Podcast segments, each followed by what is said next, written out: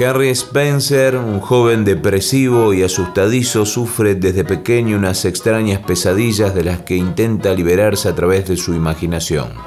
Un día su amiga Mary lo invita a cenar a casa. Se entera entonces de que ha sido padre de un bebé prematuro e inhumano.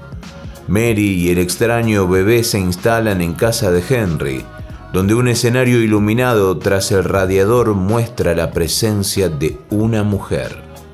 Sinopsis de Cabeza Borradora, película surrealista del director David Lynch, estrenada en 1977. Clásicos.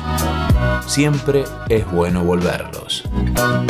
Radio Yupa, Cultura y Patagonia en Sonidos.